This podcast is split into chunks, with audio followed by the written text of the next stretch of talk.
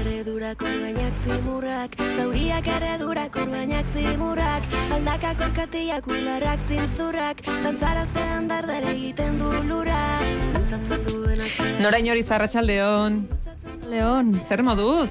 oso ondo, oso. Nola joan da asteazkena diara designeko bulegoetan? E, gogotzu, eguzki honekin oso ondo egia zan. Orain ere, hemendik lehiote begiratu dut, eta hemen ere eguzkia dugu, ez nintzen konturatu. e, bueno, gorputza horretaz eh, hitz egin dugu, gaur bai pasako lehenengo gonbidatuek erakutsi digute, ba oso modu diferente eta neuler daitekela. E, diseinu estrategikoari begiratzen badiogu, e, go- gorputzak zer iradokitzen dizu nora? Ba, beitu, diseinuak gorputzean eragin handia dauka, jende askok ez dakin arren, zen, bueno, ba, azkenean e, egunean zehar milaka erreakzio izaten ditugu, eta bai gorputzan edo bai e, gure emozioetan nabaritzen ditugu, ez nola bait. Ba, gorputza aktiboagoa edo lasaiagoa sentitzea, posik edo triste egotea, gozea, logiteko gogoa, horiek guztiak dira adibidez erreakzioak, ez? Eta egia esan gure inguruan dauden elementuek ia guztiek dute eragina, diseinua barne, baina gu ez gara batere konstiente. Gure zentzumenen bitarte somatzen dugun edo zer gauzaren diseinuak beraz, eragin handia dauka, bai gorputzan eta bai gure egoera animikoan. Eta erreakzioak nola sailkatuko zenituzkezuk? Bi motatako erreakzioak egon daitezke. Lehenengoa, gauza kultural bat izango litzateke, gure sinesmen eta balioi lotuta, adibidez. Imaginatu urbutila garesti bat erostin dugula, oso kalitate honekoa, baina ura beltza dela. Edango zenukete?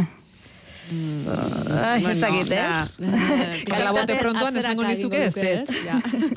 bueno, ba, igual kalitatea bermatuta dago, baino baliteke gu atzera botatzea zen, eta, bueno, ba, urgarbia e, gardetasunarekin e, lotzen dugu, ez? Eta bigarren erreakzio mota, zientifikoki frogatuta daudenak izango liateke. Adibidez, argia gutxitzen den heinean, melatonina igotzen hasten da, eta horrek gorputzaren temperatura jaisten du. Ondorioz, ba, gure alerta maila ere jaitze egiten da, eta, bueno, ba, logurea sartzen zaigu. Mm. E, diseinuan, e, bi erreakzio motak lantzen dira, edo bi erreparatzen zaie? Ba, segurenik erreakzio mota gehiago ere egongo direla, eh? baina diseinuaren arloan soma estetika deitzen zaio honi. Soma hitza latinetik dator, korputza esan nahi du, eta estetika ba, zentzumen pertsepzio gisa definitu dezakegu. Dakigunez, bo zentzumen ditugu. Ikusmena, ukimena, usaimena, entzumena eta daztamena. Ba, gaur, ba, zentzumenen bidez hautematen diren elementu eta sarituko gara, eta gure gorputzean duten eraginaren adibideak ere ekarriko dizkizuet. Ados. Nondik hasiko gara? Ba, guazen lehenengo elementuarekin, kolorea. Ziur nago, noizbait konturatu zaretela kolore biziek, alaiago eta energetikoagoak ere jartzen zaituztetela, ez? Eta kolore leunek edo pastelek berriz, la zaitu egin zaituztetela. Ba, harreman hori oso oso argi ikusten da.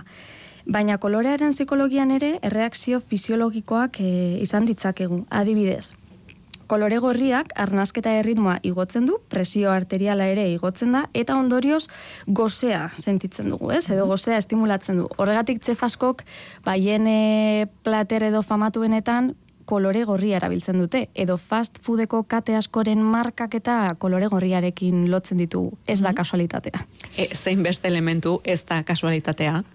Ba, argia. E, lehen aipatu bezala, argiak lo egiteko gogoa ekar ditzake, eta aldi berean argi egoki batek kontzentrazioa edo produktibitatea hobetzen dituela frogatuta dago. Adibidez, ba, gure lanpostuetan e, aplikatzen den moduan. Bueno, gure lanean argi goxo gutxi dago egia esan. E, tira, estudioan erregulatu daiteke argia, hori egia da. E, baina soinuaz, mm, horri buruz badakigu zerbait irratian, zuk zer esango zenuke?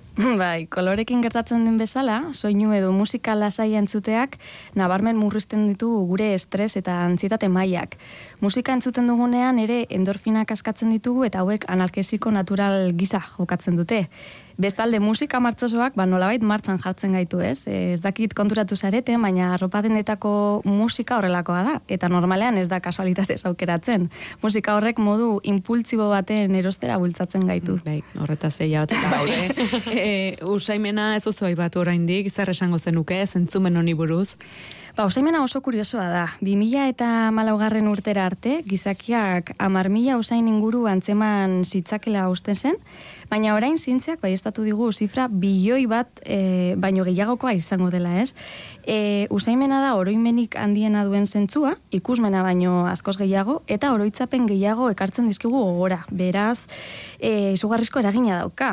Usain jakin batek haurtzarora eraman gaitzake, eta oso antzinako oroitzapenak desblokeatu, eta aldi berean gustatzen ez zaizkigun edo beldur ematen diguten egoeren aurrean ere erne jartzen eh, gaitu, ez? Adibidez, dentista usaina. Ui. Gehien hori gustatzen ezaiguna. Beste nonbait e, usaintzen baldin badugu, gure gorputzak benetan han bageunde bezala erreakzionatzen du. Gure arnasketa eta pultsazioak alteratuz, ez? Orduan, bueno, ba, baneko garrantzitsua da. Usaimena ere bere izgarria da, Eta askotan erabiltzen da espazio batzuk identifikatzeko, ez? Horregatik denda askok oso usain bereizgarria dute eta begiak itzita sargaitezke eta lasai asko jakingo genuke non gauden. Nora, orduan, zer esango zenuke, usaimena dela gehien landu den zentzumena, espazioak eta produktu hau zein esperientziak diseinatzeko orduan? Ba, nik uste ondino ez dala gehiegi lantzen, baina, baina oso garrantzitsua da, ez? E, ikusmenarekin batera. Azkenan usaintzar bat e, daukan produktu batek e, ez du kalitate ona transmitutuko eta ez zaigu bat ere gustatuko naiz eta oso polita izan. Bai, em, eta zentzumenetatik arago, e, diseinuak nola eragiten du gorputzean?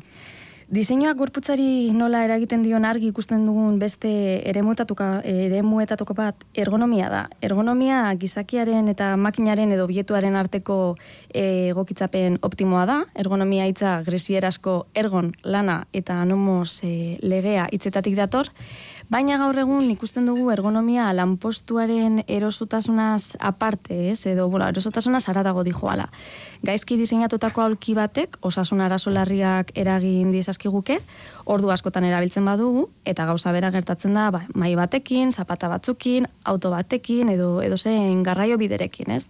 E, adibide bat, autobus batean e, zerita goazenean eta belaunetan edo bizkarrean mina sentitzen dugunean, ja da, ja, ez dakigu nola jarri, Orduan konturatzen gara zerbait ez dagoela ondo diseinatuta. Horregatik batzuetan gustatzen zait esatea diseinurik onena ikustezina dela. Ikusten ez duzuna, dena ondo dagoelako. Eta orain zuri galdetzera noa, Lier Niulaia, baldakizu zein den gorputz posturarik ergonomikoena? Ba, jakinez, ez dakigu, baina pestinara botako gara. E, jo, nik, noski, ergonomia kontuak aipatzen ditugunean, e, lehen esan duzu ez, ergonetik datorrela, lanetik, orduan, e, lanean gehien erabiltzen dugun postura izango litzateke, nere ustez ergonomikoena, eta hori izango litzateke, xerita. Iserita, bai, eta gure... Aulki batean, ez eserita lurrean. Ba, ni ere e, igerileku berera botako naiz, buruz bera, ezakite erantzun hobeagorik e, gehitzen, e, nora, ezak, ez daukagu ideia askorik, e, ikusten duzu zein da gorputz posturarik ergonomikoena. Urrengoa. Posturarik ergonomikoena orain duzunaren urrengoa dela esaten da. Hau da, mugitzea, postura aldatzea. Horregatik, taberna askotan, barraren azpikaldean barra edo tubo bat jartzen da oinaldean. Ez da bakarrik oinak apoiatzeko, baizik eta postura aldatzen joateko eta erosoago sentitzeko. Bueno, eta ondorioz ere, ba, bertan e, gehiago geratzeko ere bai. ez? Bueno, oraintxe, e, buruak estanda egin dit, lehenengo zulertu dudalako zergatik tabernatan zilindro hori zegoen, orain bai, ez bai. duen ulertzen zergatik zegoen. hor. Orduan, lanean, bulegoan, erabiltzen dugun, noski horren, badakizu zer eh, egiten ari garen, ez? E, postura aldatzen ari gara. Bai, eh, bai. bai. bai. E, ze bulegoan erabiltzen dugun aulkiak, gurpiltxoak baditu, gurpilik ez dituen eserlekoa baino ergonomikoagoa dela. E, esan genezake? Mm, jakin beharko genuke zein den aulki horren helburua eta zenbat ordu izango ginateke eserita. Baina normalean bulegoko aulkiek e, gurpiltzoak dituzte horretarako bai, mugitzeko. Eta posturarik ergonomikoena, orain duzunaren urrengoa dela erakusten digun beste adibideren bate jarriko altzen iguke, zein objekturen diseinuan ikusten da hori? Ba, baitu, guk e, ofizinean adibidez mai altu badugu bilera gela baten, e, tabloi flamenko bat ematen du, e, ez daude aulkirik, zutunik egoteko diseinatuta dago, eta bilera efizienteak eta askarrak egiteko pentsatuta dago. Eta ni etengabe ari naiz postura aldatzen bertan, zen ez naiz oso oso eroso sentitzen, baina horretarako dago pentsatuta. E, badaude beste mai batzuk ere altueran mm, aldatu aldienak, eta bueno, ba, horregatik askotan ba, nahiago baldin badugu e, eserita egon, edo zutunik egon, ba, bueno, ba, gure posturara egokitzen dira. Bai, osasun gintzan esaterako egin izan dira aleginak diseinua hobetzeko eta gure erreakzioak baretzeko edo lasaitzeko, ez? Bai, bai, bai, bitu behin e, itzaldi batean proiektu superpoli bati buruz izan nuen berri. Aurrentzako ambulantzien barruko aldea diseinatu nahi zuten, haientzat erakargarriagoak e, izan zitezen, eta ambulantzia arrainontzi bat bezala girotu zuten, ez? Ba, kolore urdinekin, arrainak margoztu zituzten, argi gozoa jarri zuten, soinua ere lasaia zen, Ba, naiz eta zierako helburua hori ez izan, gerora konturatu ziren kalmanteen administrazioa murriztea lortu zutela. Beraz, bueno, ba, hor gelditzen da pizka frogatuta edaukan eragina, ez? Bai, eta helduentzako ere legok gaizki ambulantziak goxoagoak e, bilakatzea, zein beste adibide ekarri guzu? Bai, beste adibide bat, Bartzenolako San Joan de Deu ospitalean, e, referente badana diseinuan eta osasunean, aurrentzako bloke kirurgikoak ber diseinatu zituzten, eta kasu honetan animaliak gaitza hartuta. Mota eta kolore guztietako hegaztiek betetzen dituzte hormak eta eta zabaiak, tetsuak, eta gainera, ba, zenbait ebakuntza gelatan proiektorea jarri dira, aurrek horma batean beraien marrazki edo serie gustokoenak ikus ditzaten, anestesiaren eraginez lokartu aurretik. Kira, lizatek etxerra izango dentistarenean gaudenean ere, sabaian proiektore bat izatea, han mm -hmm. etzanda gaudenean gure telesail gustokoenarekin, ba horrelako momentu harinagoa edo behintzat dena azkarrago pasatzen dela sentitzea, baina ez dakit horrelakorik inoiz egin den, edo ezagutzen duzun dentista kontsulta atseginagorik. Entzun kat Frantzian baten ba badagola, eh? ez dakit, baina bueno, oso ideia hona iruditzen zait.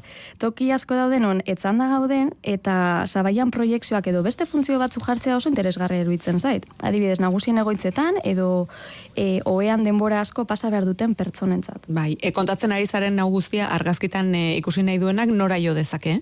Bai, argazki batzuk ere bildu ditugu, e, beto ulertu eta ikus ditzake zuen, eta gure sare sozialetara igo ditu diara diseineko Instagram eta eta zuek ere etiketatu zaituzte. Ah, Primero, orduan guk Euskadi irratira e, igoko ditugu argazki bai. horiek ere, egia zen galdera gehiago sortzen zaizkigu, zenbateraino daude determinatuak, beste batzuek, beste batzuen erabakiak, ez gure erreakzio horiek ustez naturalak aldira, ez? Bai, e, claro, behin informazio hau ezagutzen dugula ez, ba, normala da galdera hau egitea. Nire ustez, gauza asko, horretaz oso konstiente izan gabe diseinatzen dira, baina beste batzuk berriz e, gugan erreakzio zehatz bat bilatzen dute zuzen zuzenean edo zein produktu edo espazio diseinatzen dugun bakoitzean koloreak, argiak, soinuak, usainak, materialek, ba, gure gorputzean eta emozioetan nola eragiten duten ikusi dugu. Beraz, guk diseinatzaile moduan erantzukizun handia dugu gauza horiek guztiak modu etikoan aplikatzeko eta erreakzio positiboak bultzatzeko, nola ez? Ba, nora inoriza, eskerrik asko. eta gaur ama arte postura aldatzera goaz. Oso no, bai, agur.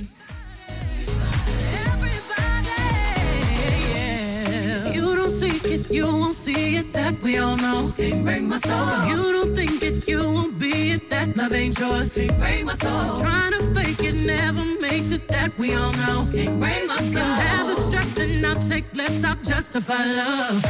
We go round in circles, round in circles, searching for love. We go up and down, lost and found.